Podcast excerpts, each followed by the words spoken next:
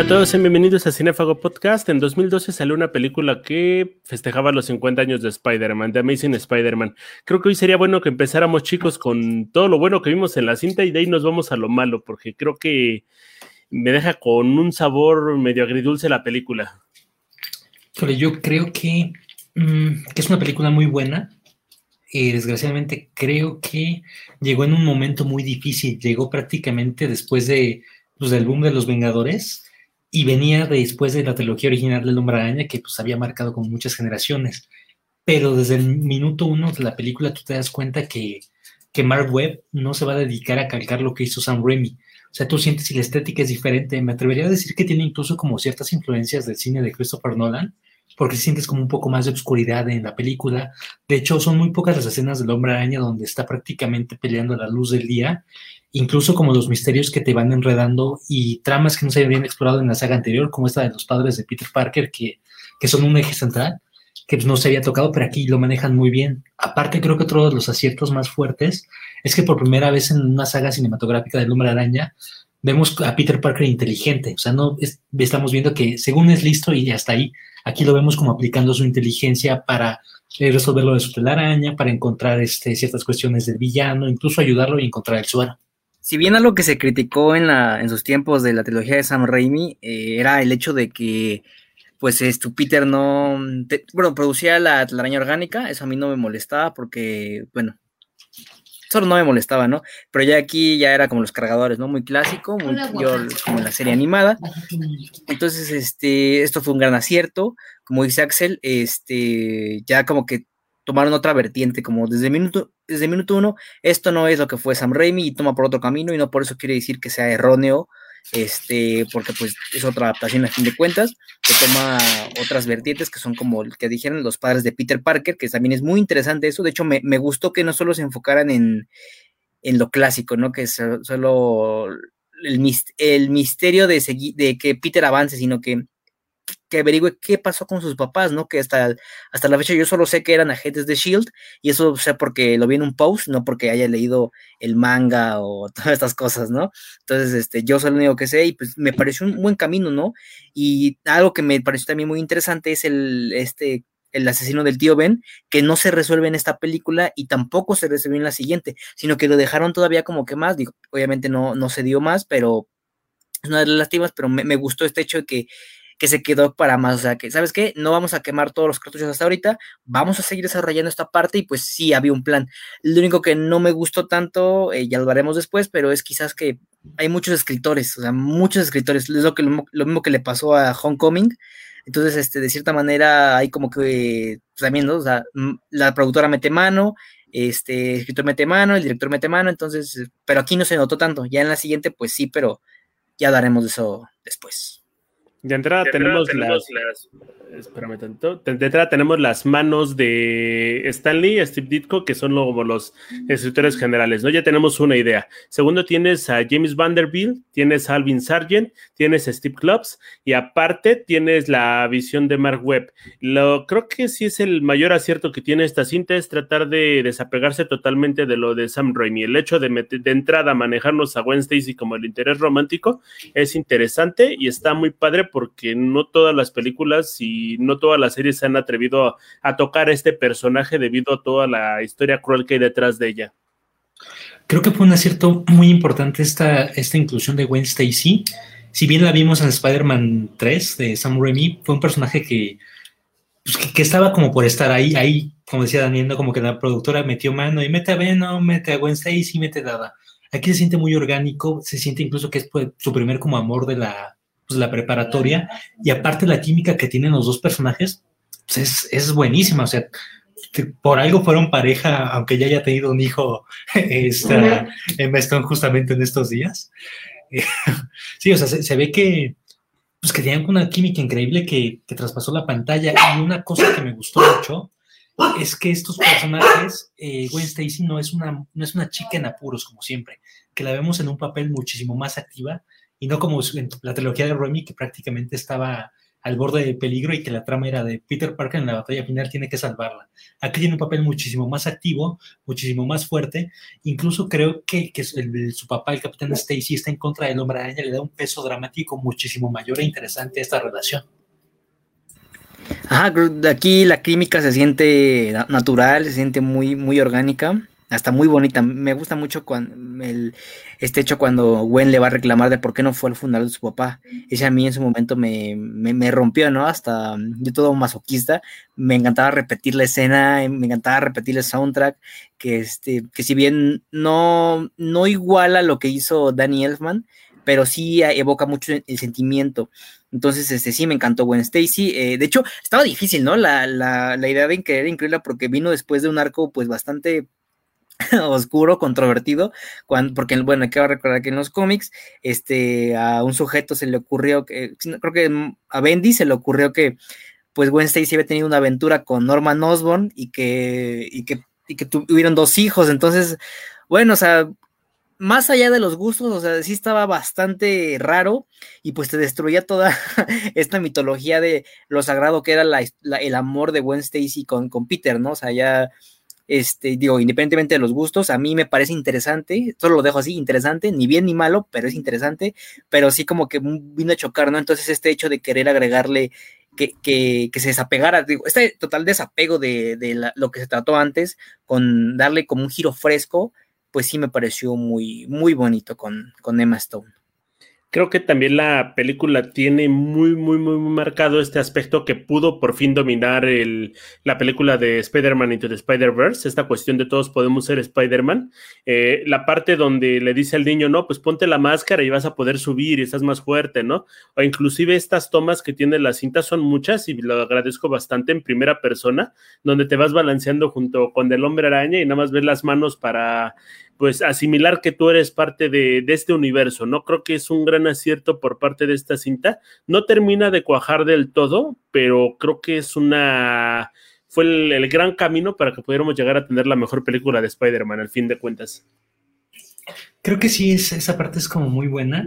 Y sobre todo, o sea, hay una cosa que sí como que brinca, y justamente con eso de Spider-Verse, de todos pueden ser Spider-Man, aquí nos plantean un poquito que que prácticamente Peter ya estaba predestinado por su ADN a ser como el hombre araña. Creo que ese podría ser uno de los errores de esta película porque le quita la magia a lo que es el hombre araña, pero la manera en que lo representan creo que está muy apegado a la línea Ultimate, que es también uno de los grandes aciertos, que se siente incluso una trama un poco más corporativa, oscura, con esa parte de Oscorp, que te meten mucho el misterio, incluso tú no conoces el rostro de Norman Oscorp, pero sabes que está ahí, sabes que es una amenaza, porque así lo están eh, planteando. Estas tomas en primera persona creo que fueron buenas porque innovan lo que te estamos, eh, lo que habíamos visto antes. No sé ustedes, pero yo tuve la oportunidad de ver esta película en el cine en tercera dimensión y a diferencia de otras películas que fueron conversión, esta película fue grabada en, 3D y se, se, sentía en una inmersión completa. Incluso yo tengo una pantalla 3D de hace años ahí y tengo el Blu-ray en 3D de la película y verla en 3D es, es prácticamente una delicia. Sientes esa inmersión, eh, logras sentir ese, logras sentirte como parte de la historia del hombre araña. No la pude ver en 4D, pero sin duda me hubiera encantado ver esta película en ese formato. Ah, eso del niño es, me gusta mucho, ¿no? Y aparte, cuando Peter ve ahí que su papá, bueno, perdón, que el niño abraza a su papá, pues como que le pega, ¿no? O sea, ahí está, hasta Peter como que baja la cabeza y, y entiendes ese dolor que tiene porque él pues no tiene papá, pero cobra mucho sentido porque es, de eso va la trama, de eso va la historia, ¿no? Quizás esta es una razón, no sé si concuerden conmigo, por la cual la muerte del tío Ben aquí no me pegó tanto y que incluso, no sé, como que la siento muy genérica, como que pienso que le pudieron dar un poco una mejor ejecución, porque es como de casualmente el tío Ben va pasando por ahí, de hecho hasta varias veces que la vi, o sea, era, era, es que de dónde sale el tío Ben, ¿no? O sea, como que me faltó una escena de que iba pasando por ahí, eh, compró algo, no sé, algo que hubiera dado contexto, porque el hecho de que estuviera ahí el tío Ben rápidamente, pues como, te digo que lo siento muy irreal, pero, o sea, como, tal, no me pego tanto esta muerte del tío Ben, no empatice tanto, a excepción de la primera, que pues sí, aquí es justa, sí es muy, muy válida esta comparación, me parece. Sí, efectivamente, si bien la cara de la, perdón, la escena de la muerte del tío Ben en la de Sam Raimi es más orgánica, creo que la cara de Peter Parker es horrible, ¿no? Ninguna de las dos se las compro. En la primera, no sé, parece un niño explorador que se le cayó la caja de galletas y ahora tiene que pagarlas todas. Y en esta, siento a Andrew Garfield, eh, lo siento como si estuviera en una labor de parto las caras que hace no son ni, interesantes, no te transmiten nada y creo que el tío Ben se muere de la nada, ¿no? Creo que utiliza, utilizar este recurso de la voz en off del personaje te dejó un mensaje eh, tipo en la Liga de la Justicia con Zack Snyder, a veces puede funcionar, pero a veces aquí es anticlimático, es, es este como chafa, no, no, no siento que haya una empatía con el personaje como tal. En sí, creo que el tío Ben pues, prácticamente como pasa un segundo plano y de hecho prácticamente como pensamos más en, el, Richard, Richard Parker. Eh, yo recuerdo haber visto, porque estuve muy al pendiente de la producción de la película ahí por 2011 y 12, que había otra escena alternativa donde el tío Ben moría en un callejón, moría este, como, como debe de morir. Eh, bueno, muy similar a como murió en la, en la película, este, en la película original. Yo creo que aquí los productores metieron mano porque sí se siente, yo siento incluso que esta escena la metieron al final, ¿no? De, ¿sabes qué? es una calca de lo de Sam Remy, eh, que, vaya, que vaya pasando por la tienda bien casual y que la mate ahí. O sea, creo que le quita, le quita mucho, mucha fuerza a esto del personaje de este, de, este, de un gran poder conlleva una gran responsabilidad, pero me gustó cómo cambió la frase en esta película. Siento que es una frase que es incluso eh, más realista, ¿no? Si tienes la oportunidad de ayudar a alguien, tienes el deber moral de hacerlo.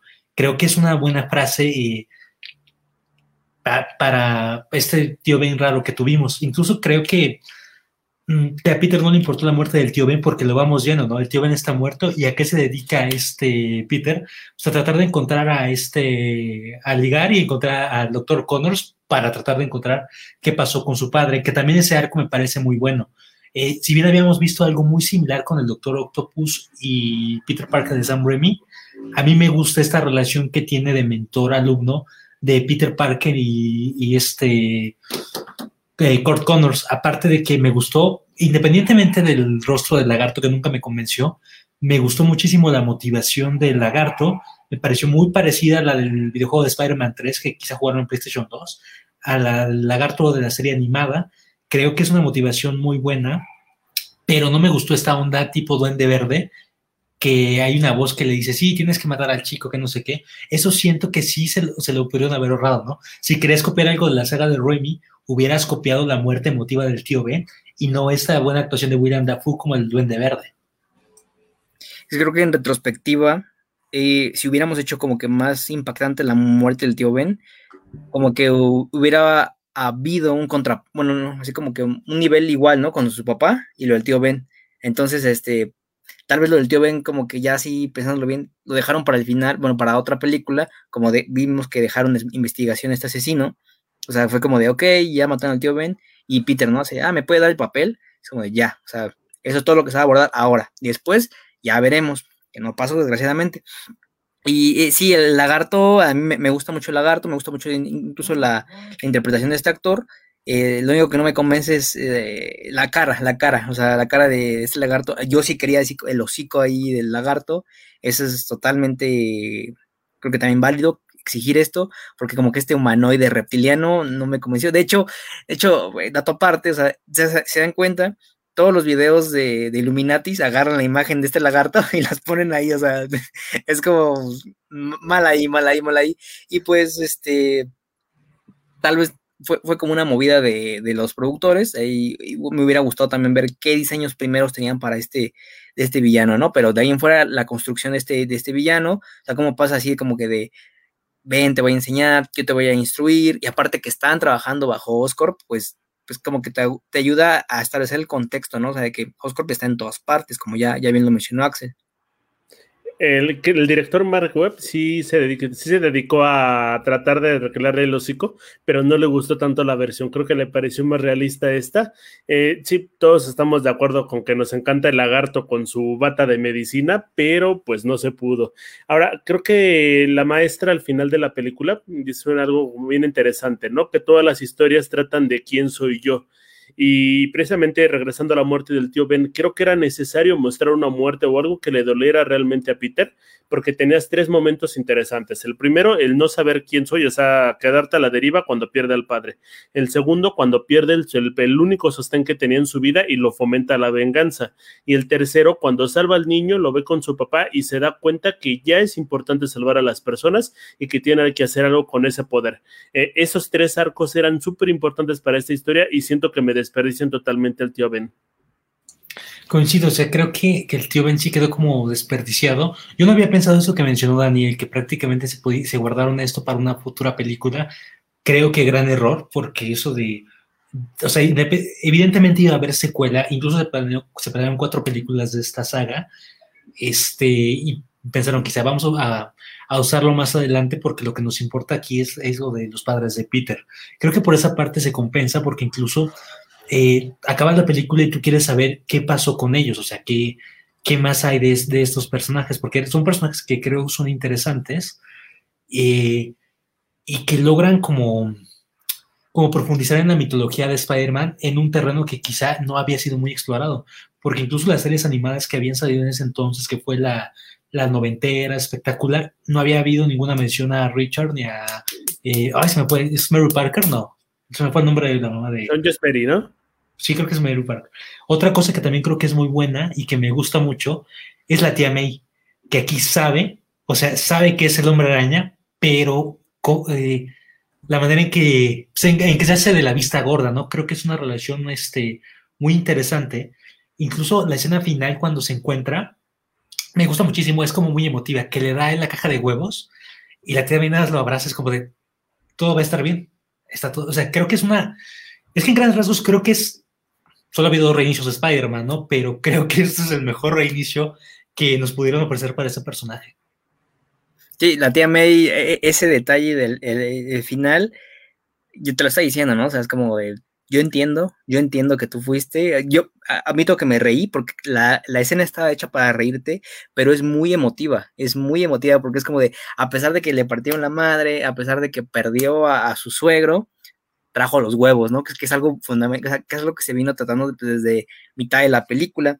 Eh, no sé qué también opinen sobre el soundtrack, o sea, yo lo mantengo, no es tan icónico como el de Danny Elfman, así lo dijo, no es tan icónico, pero sí es, va muy acorde a lo que se va tratando, ¿no? Un tono más serio, más personal con lo que es este Gwen.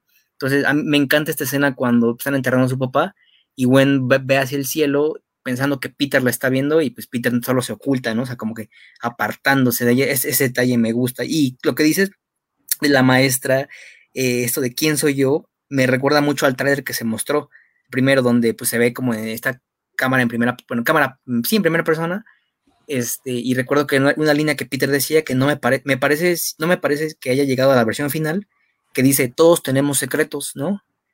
Somos, eh, hay los que, los que dicen quiénes somos, los que nos ocultan, los que dicen quiénes somos, algo así, pero es que habla mucho de, lo que Peter quiere ser, ¿no? O sea, o, que se está descubriendo, a eso voy. Con la música creo que sí, efectivamente, no hay un tema en específico, pero sí todo es como muy emblemático y va acompañando a la cinta. Y creo que nos da también el mejor cameo de Stanley que pueda haber en la historia. La escena del bibliotecario es oro puro, a pesar de que si revisas la película dos o tres veces, sientes que el corte está hecho como de tajo porque pasan de una escena, están en el, están en el pasillo y de repente ya están peleando en la biblioteca, ¿no? Pero la primera vez que la veas es sorprendente y demás. Y ahorita que mencionas la cuestión de la música, la última parte, ya en la última parte de la película, es una escena que me parece súper, súper cursi, pero a mí me emocionó, ¿no? La parte donde están todos poniendo las, las grúas para que vayan las vigas y él pueda saltar, es divertida, es entretenida, está súper convincente, amena, pero sí es muy estúpida. Ahorita que mencionas eso del cameo de Stan Lee, eso creo que es otro de los aciertos más grandes de la película. Cuando habíamos visto que no fueran series animadas tipo espectacular, eh, prácticamente a un enemigo del hombre araña yendo a la preparatoria para enfrentarlo. Creo que es algo que, que como que hacía falta ver, porque en ese entonces incluso hacía que, pues que varias de nuestras generaciones que estábamos quizá entrando a universidad o en la preparatoria, pues como que se sentían identificados, ¿no? O sea, aún más de lo que te implica siempre con el nombre araña, es que este, este güey puede ser como yo.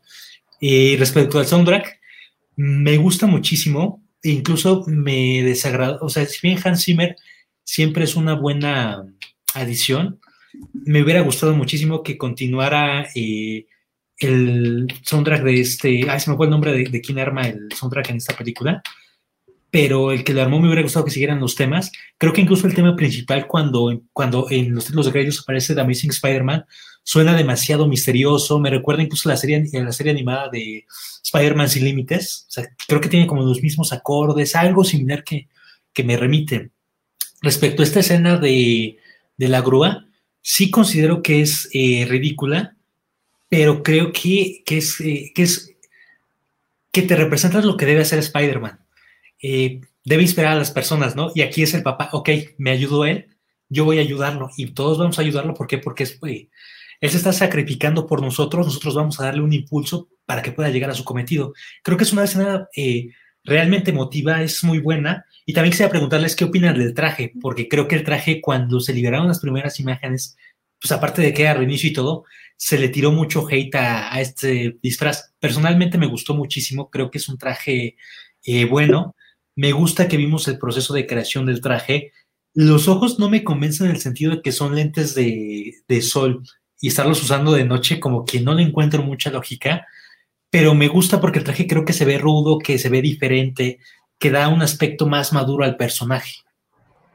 Es que, el traje es una total, como así como toda la película, todo el tono, es un total desapego en lo que ya veíamos, ¿no? O sea, trataron de, no trataron, hicieron que nos desapegáramos de lo que ya habíamos visto antes y eso es algo bueno. Me hubiera gustado que el traje hubiera continuado, digo, con ligeros detalles como luego hay, o sea, ligeros cambios, perdón, pero no se cambió, ¿no?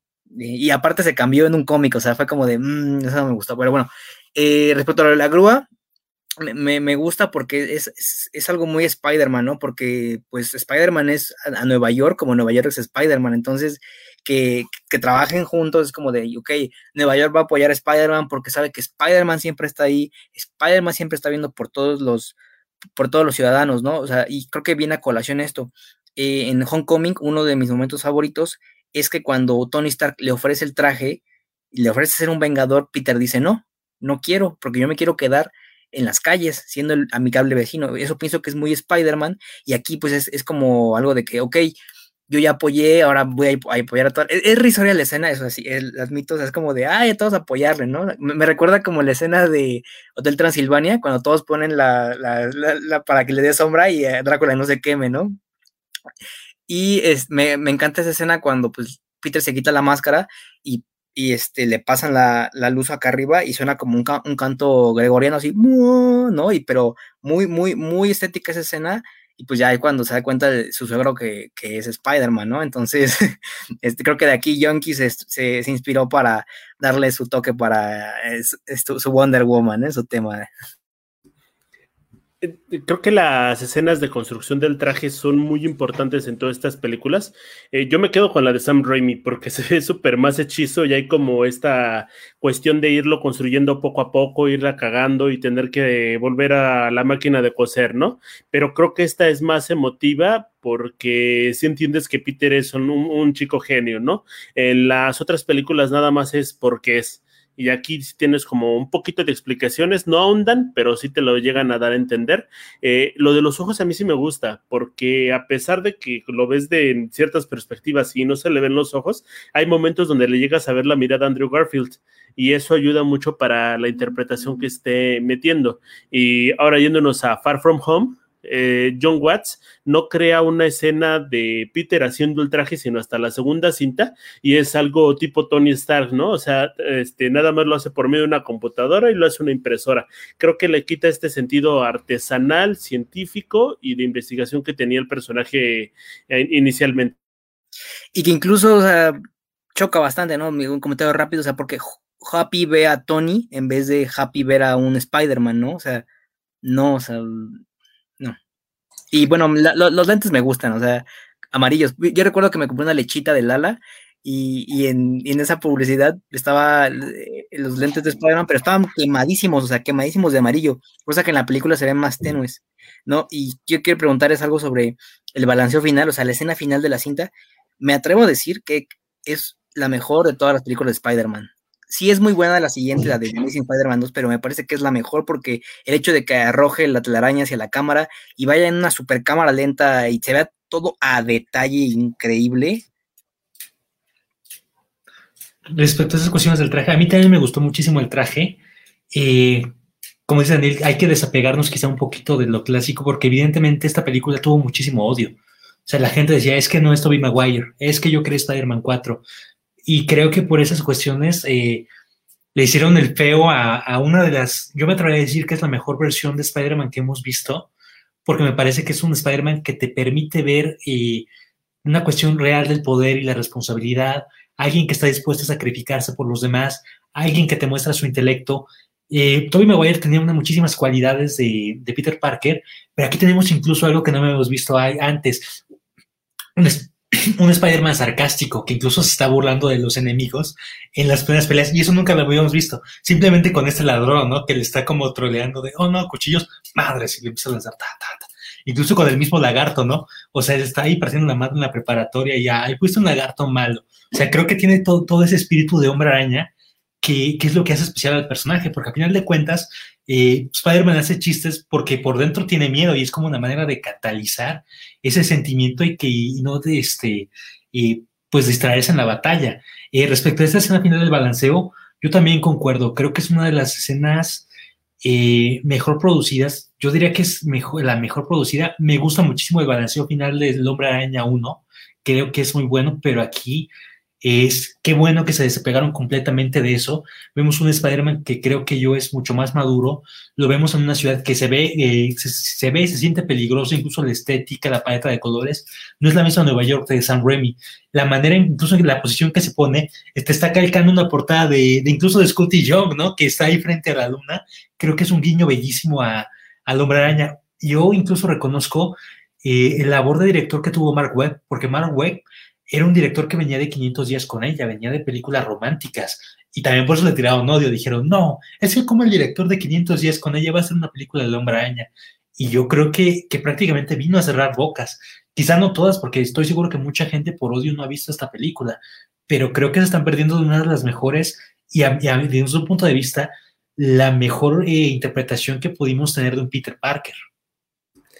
La, en cuanto a los balanceos, yo diría que es el mejor balanceo de Peter Parker, pero mejor escena de balanceo de Spider-Man se lo doy a Miles, Morales. Creo que esa escena es muchísimo más épica. Creo que también los recursos técnicos que tienes en animación y las tomas van a ser muchísimo más sencillas. Sin embargo, yo creo que esta película nos muestra un gran Spider-Man, sorprendentemente Spider-Man, pero no me gusta el Peter Parker. Me gustan algunas cualidades, pero las habilidades sociales que tiene el personaje me dejan mucho que desear. Esa parte donde siempre esté tartamudeando, donde no puede hacer las cosas, sí me recuerdan mucho al Spider-Man del cómic, el primer Spider-Man que salió, pero no lo veo tan teto como ese Spider-Man, porque aquí ya tiene patineta, es buena onda, sabe sacar fotos y toda la, la cuestión. Entonces siento que está entre dos ambivalencias. No lo siento como ni muy viejo, ni muy, este, ni muy nuevo. Creo que igual y también es la apuesta de Mark Webb, pero a mí sí me deja mucho que desear este Spider-Man, perdón, este Peter Parker como tal. Yo lo vi más apegado un poco a la versión Ultimate de, de, Ryan Mitchell Bendis. Este, yo por eso, o sea, yo, eh, mi acercamiento al cómic de Spider-Man fue Ultimate Spider-Man. Por eso para mí creo que es un buen Peter Parker. Yo estoy viendo ahí la representación de este, eh, de este Peter Parker. Incluso el primer arco de la trama de la droga Oz es prácticamente lo que estamos viendo, ¿no? Este Peter Parker queriendo saber del pasado, infiltrándose a Oscorp, el mentor, creo que, que toma tintes del Spider-Man clásico de Steve Dicto y Stan Lee, pero eh, prácticamente su inspiración padre eh, viene siendo Brian Mitchell Bendis. E, es que creo que tenía, tenía que haber total desapego, ¿no? O sea, para no decir, es que no es Toby, es que no es tal. Creo que eh, y, no, no, solo ocurre con Spider-Man, ¿no? Creo que va, a pasar con todos los superhéroes, eh, cargar con los fantasmas del pasado. Superman, ¿no? Ahí tenemos Christopher Reeve y Henry Cavill. Eh, me, recuerdo que en sus días este, Batman de, de Nolan pues, cargaba con, con, los fantasmas de Keaton, ¿no? Y también este, pues, Spider-Man, hasta Holland lo vive, ¿no? O sea, y, y, y, hasta Ben Affleck lo vivió también con Bale, ¿no? O sea, que Bale pues se ganó a pulso los aplausos, entonces pues aquí me parece que hicieron una, una buena adición a hacer a Peter más, más confiado de sí mismo, ¿no? O sea, el hecho de tener esta patineta me gustó. O sea, un Peter más confiado y menos tímido, pero que aún así guardaba su distancia este, con los demás, o sea, eso me, gustó ese detalle. Incluso eh, este hecho cuando este Flash tira la, bueno, avienta el balón y tira ahí la, pintura, el mural que estaban haciendo, y que Peter llega y, les ayuda, me parece muy bien, o sea, es como de Peter va a ayudar a, aunque no tenga el traje, ¿no? Y como detalle, es, esa chica, o sea, si se dan cuenta, le hacen mucho detalle. Originalmente se tenía planeado que esta, esta chica fuera Jessica Jones. No, no llegó a nada, pero es un detalle ahí que, vale la pena guardarse. Y este, hace rato dije que el, este arco donde Gwen tiene un amorío con Norman Osborn era de Michael Bendis, ¿no? No es de Michael Bendis, es de Statinsky, entonces solo detalle ahí nada más. Hay un problema que yo sí veo en la película, eh, el hecho de cómo las personas se relacionan alrededor del personaje. Estamos en la escena del metro eh, está Peter dormido, le, acaba de picar la araña, le ponen una cerveza en la cabeza y el güey salta como tres metros hacia el, hacia el techo, se agarra del techo, se tarda en bajar y luego agarra un tubo y le está madreando a todos, ¿no? Y lo que le sorprende a la gente es, este güey me tiró la cerveza. Ajá, cosas como esas creo que son problemas. Eh, Peter está besando, bueno, está a punto de besar a Gwen Stacy en una banca, le avientan un balón y él agarra el balón y lo avienta contra la, esta cosa de fútbol americano, está como torre, la dobla y nadie dice nada. Dicen, ¿quién fue? O sea, no dicen, no mames, alguien interrumpió estas cosas, ¿no? Tercera escena de este tipo. Eh, están en la. No, se me olvidó la tercera escena, pero pensemos en cómo lo reaccionan los personajes y creo que es estúpido. La parte donde. La tercera escena era la parte donde este, Pete, Gwen Stacy se termina enterando de que es Spider-Man, ¿no? Le jala la falda, bueno, la jala de la cadera con la telaraña y, ah, ya eres Spider-Man, o sea, pero ni siquiera vio la telaraña, o sea, creo que ese es un grave problema de la cinta. Y respecto a la primera escena del tren, esa la encuentro justificable y me gusta porque es como una manera de descubrir los poderes de una manera, de cierta manera, eh, cómica, porque en las anteriores no habíamos visto cómico. No había pensado en esta escena del, del fútbol americano, creo que sí, o sea, sí es como muy X, pero quizá como Juan lo justificaría de, son adolescentes en preparatoria, como que les da igual, ¿no? Esta última escena de Wednesday, sí, esa sí no la encuentro justificable y creo que era una de las críticas que yo como le tenía a la película, que eso sí no es muy Peter Parker ni Spider-Man de su parte, ¿no? De este, uy, te quiero ligar, pero mejor te digo que soy Spider-Man para que este, cause como más impacto. Creo que ahí sí, con todo el dolor de mi corazón, eso no es algo que haría el hombre araña porque justamente es este, pues es como poner en riesgo a la gente que ama. Que ojo, que lo entiendo eh, argumentalmente, porque a dónde iba la saga y a dónde iba la película, ¿no? O sea, esta película acaba con la muerte del capitán Stacy y ahí es donde prácticamente Spider-Man entiende por qué la gente no puede saber su identidad. Yo no había pensado en eso, en lo del metro y lo de la escuela.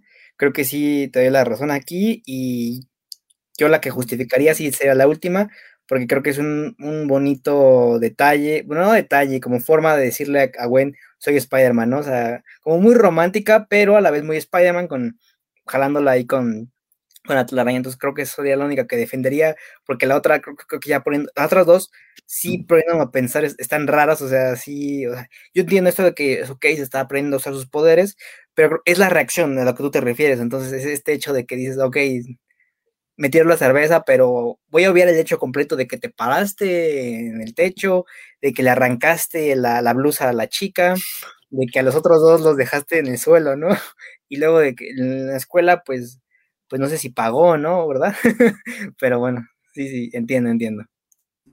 También lo del equipo de básquetbol, le dio una arrastrada a Flash, que era uno de sus mejores jugadores, y nadie le dijo, oye, Peter, ¿quieres ser parte del equipo? O sea, nada más es como de, ay, venció Flash suena como esta escena donde la de Sam Raimi, donde está cayendo la comida y con la bandeja las alcanza, alcanza a recoger todo, ¿no?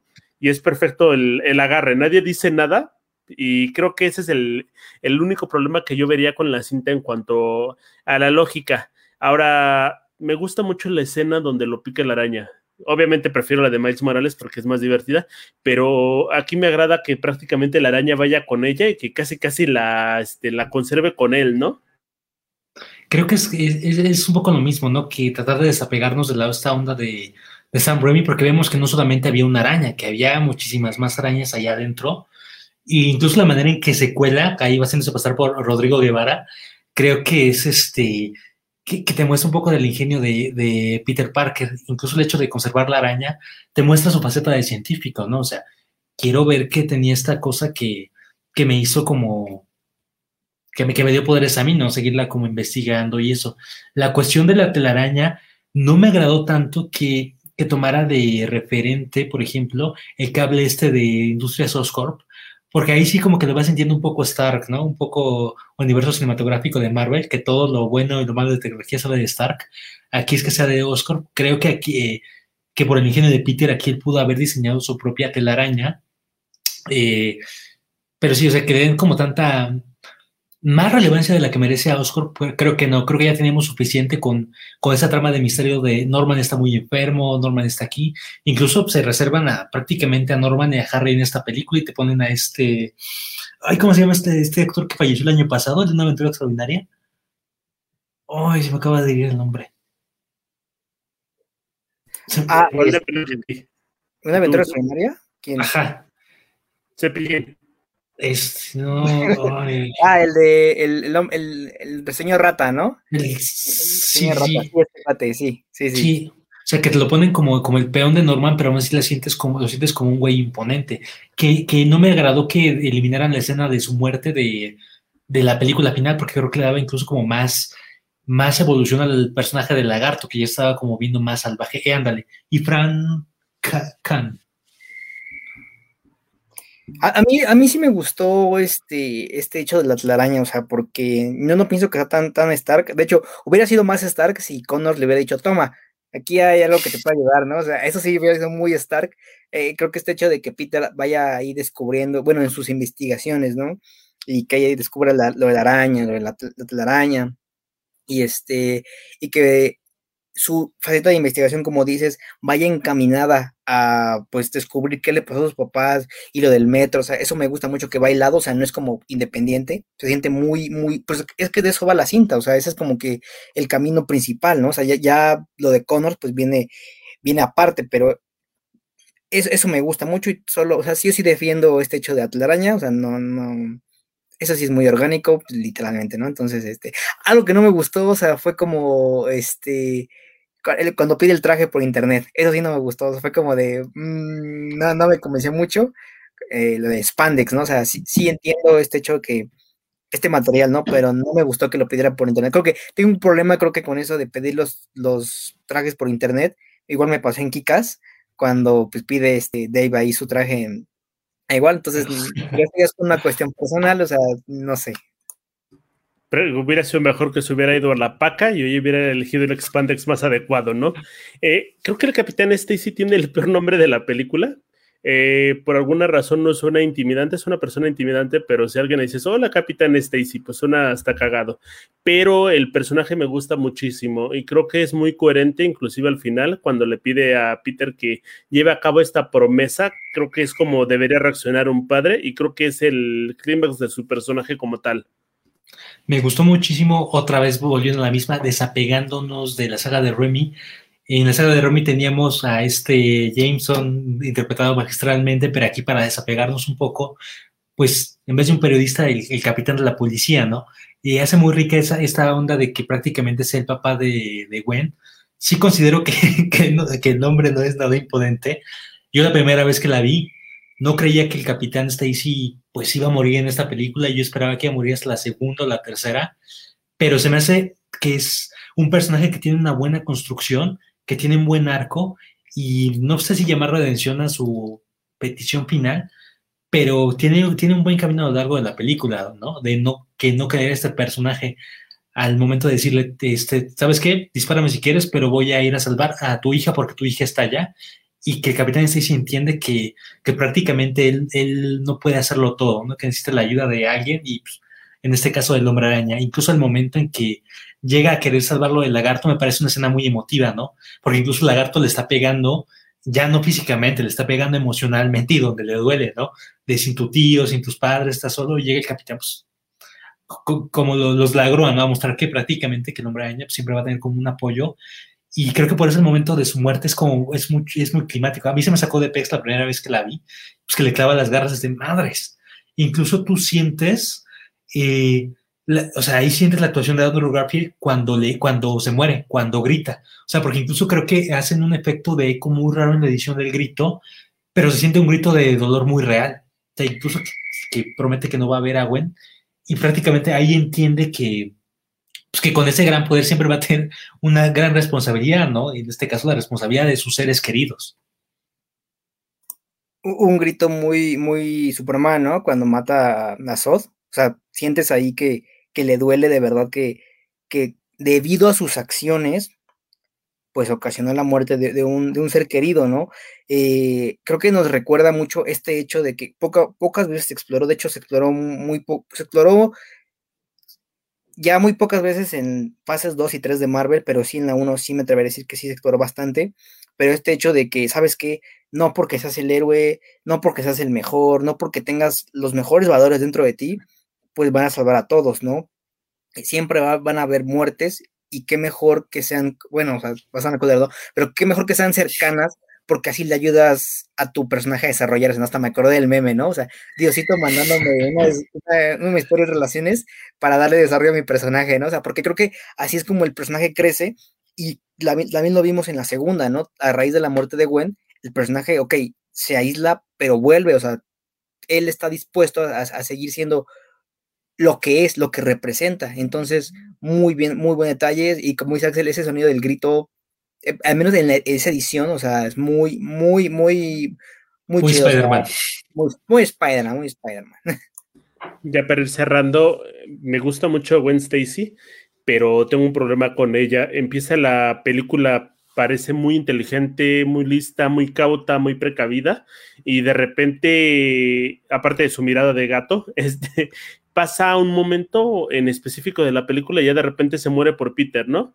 Eh, ni siquiera tuvieron una primera cita y ya le invita a la casa con sus papás y le dice, ay, soy Spider-Man y ya estoy enamorada de ti, ¿no? Y ya puedes entrar a mi casa como Juan por su casa y, por ejemplo, Peter trae las, las heridas y llega en locura y evita que entre el papá, no sé, como que siento que las cosas van muy apresuradas con el personaje y siento que en esta película, en la siguiente ya cambié un poquito, pero siento que en esta película como que no tiene alma. Es como el interés romántico, estoy aquí en un punto, ahora me voy a mover a este punto y la única acción que tengo interesante de la película es ir a, este, a buscar la vacuna como tal. Es que es el amor líquido. No, este, viendo de una manera, o sea, yo también siento que, que es como un poco mm, incoherente, ¿no? Porque prácticamente Peter Parker era un perdedor, ¿no? Y que ella sea como la chica de las más populares y que le haga caso, si bien no es imposible, es como, como que pasa muy rápido. Me atrevería a decir que quizá, va a sonar feo, pero es que sintió lástima de, de la muerte del tío Ben, porque a partir de la muerte del tío Ben es que estamos viendo que que ella se está acercando un poco más a Peter. No sé, quizá eso le hizo como empatizar un poco más. Habría que eh, incluso revisar eh, el, metraje eliminado, porque creo que había cosas muy buenas eh, que se fueron en la sala de edición. Recuerdo incluso una escena donde el doctor Connors está con su hijo, que no sabemos que tiene hijo hasta que ves las escenas eliminadas y que le dice que tiene que, pues, que irse para, para, un bien mayor. estoy seguro que por ahí debe haber unas dos, tres escenas que te muestren un poco más el desarrollo de Peter Parker y de Gwen Stacy. Que ojo, a que a mí sí me hubiera, gustado verlas, no se me hubieran hecho nada este, tediosas, porque creo que la química entre estos dos actores es buenísima, o sea, lo vimos en la segunda parte, o sea, es, es ameno verlos en pantalla juntos. Creo que más que el poco desarrollo, bueno, poco desarrollo, porque ahorita entro en eso, hay que darle mérito a la química, ¿no? Que se empezó a desarrollar aquí. Creo que sí, sí lo sientes así como una pareja de verdad y yo lo defiendo porque eh, cuando Flash está amedrentando al otro güey, este, y Peter se mete a defenderlo antes de ser Spider-Man, y Gwen defiende a Peter, es, creo que desde ahí va entrando, ¿no? O sea, si bien es lento, pero Pero sí está, bueno, ¿no? Y me gusta mucho el hecho cuando pues Peter ya sabe que existe, ¿no? O sea, eh, este comentario sarcástico del tío Ben cuando le dice que la tiene en su computadora, bastante acosador, por cierto, pero, o sea, prácticamente lo, te lo dice ahí, ¿no? Entonces, eh, esta pequeña plática que tienen ahí antes de la muerte del tío Ben, cuando lo invita a comer, eh, quiere, quiero qué, ¿no? Y ya Peter se voltea y se va muy feliz y Coldplay moment, ¿no? Entonces, pues yo sí lo defiendo, yo sí lo defiendo. Bueno, de algunas cuantas falencias de la película, algunas cosas que están súper bien. Mm, sí, super, creo que supera en la primera parte a la de Sam Raimi y también a la de John Watts. considero que está bien hecha, se merece verla. Mm, igual a apagar un poquito como el botón del quisquilloso, pero sí se puede disfrutar bastante. Yo también concuerdo, creo que que es el mejor reinicio que ha tenido el personaje. Creo que tenemos una historia que de cierta manera es muy Spider-Man, tenemos momentos muy hombre araña. Creo que para hacer una cinta de los 50 años del personaje, eh, cayó muy bien, cayó como anillo al dedo, tenemos cosas no exploradas, no se trató eh, de alejarse de lo anterior lo lo más que pudo, eh, tratando de innovar en otro tipo de cosas ya, este, ya vistas. Que personalmente creo que este personaje, Andrew Garfield, es el mejor hombre araña que hemos tenido, creo que incluso, y yo lo he comentado muchas veces con Daniel, me dio, como diría Naya, me dio muchísimo coraje que, eh, que no hubieran continuado con este, con este actor para el universo cinematográfico de Marvel. Creo que ese Spider-Man de Andrew Garfield hubiera sido ideal para, eh, para este universo, para Civil War. Creo que lo teníamos en el mejor momento para que revelara su identidad en Civil War. O sea, post muerte de Gwen es una oportunidad completamente desperdiciada y es una pena que no hayamos podido ver nada más de este personaje. Pues sí, este, creo que se le dio un hate injustificado, entonces este, es una buena idea revalorarla, así tiempo, ya tiempo después, gracias a este, a este podcast, entonces este, pues espero que el público em, empiece a ver, no solo te digo que Spider-Man, sino a Superman, Batman y otras presiones, ¿no? Futuros superhéroes, de creo que dejar de cargarle los fantasmas del pasado, porque en efecto este Spider-Man no es porque haya hecho cosas diferentes, es porque en efecto hizo las cosas diferentes, pero las hizo de gran manera. Entonces, eh, yo también, o sea, me duele bastante, ¿no? Este hecho de que no, no, este, no continuaran, eh, pero pues nos tocó vivir aquí con, con Iron Man Jr., ¿no? Entonces, bueno, entonces yo creo que eso fue todo, banda. Muchísimas gracias por escucharnos.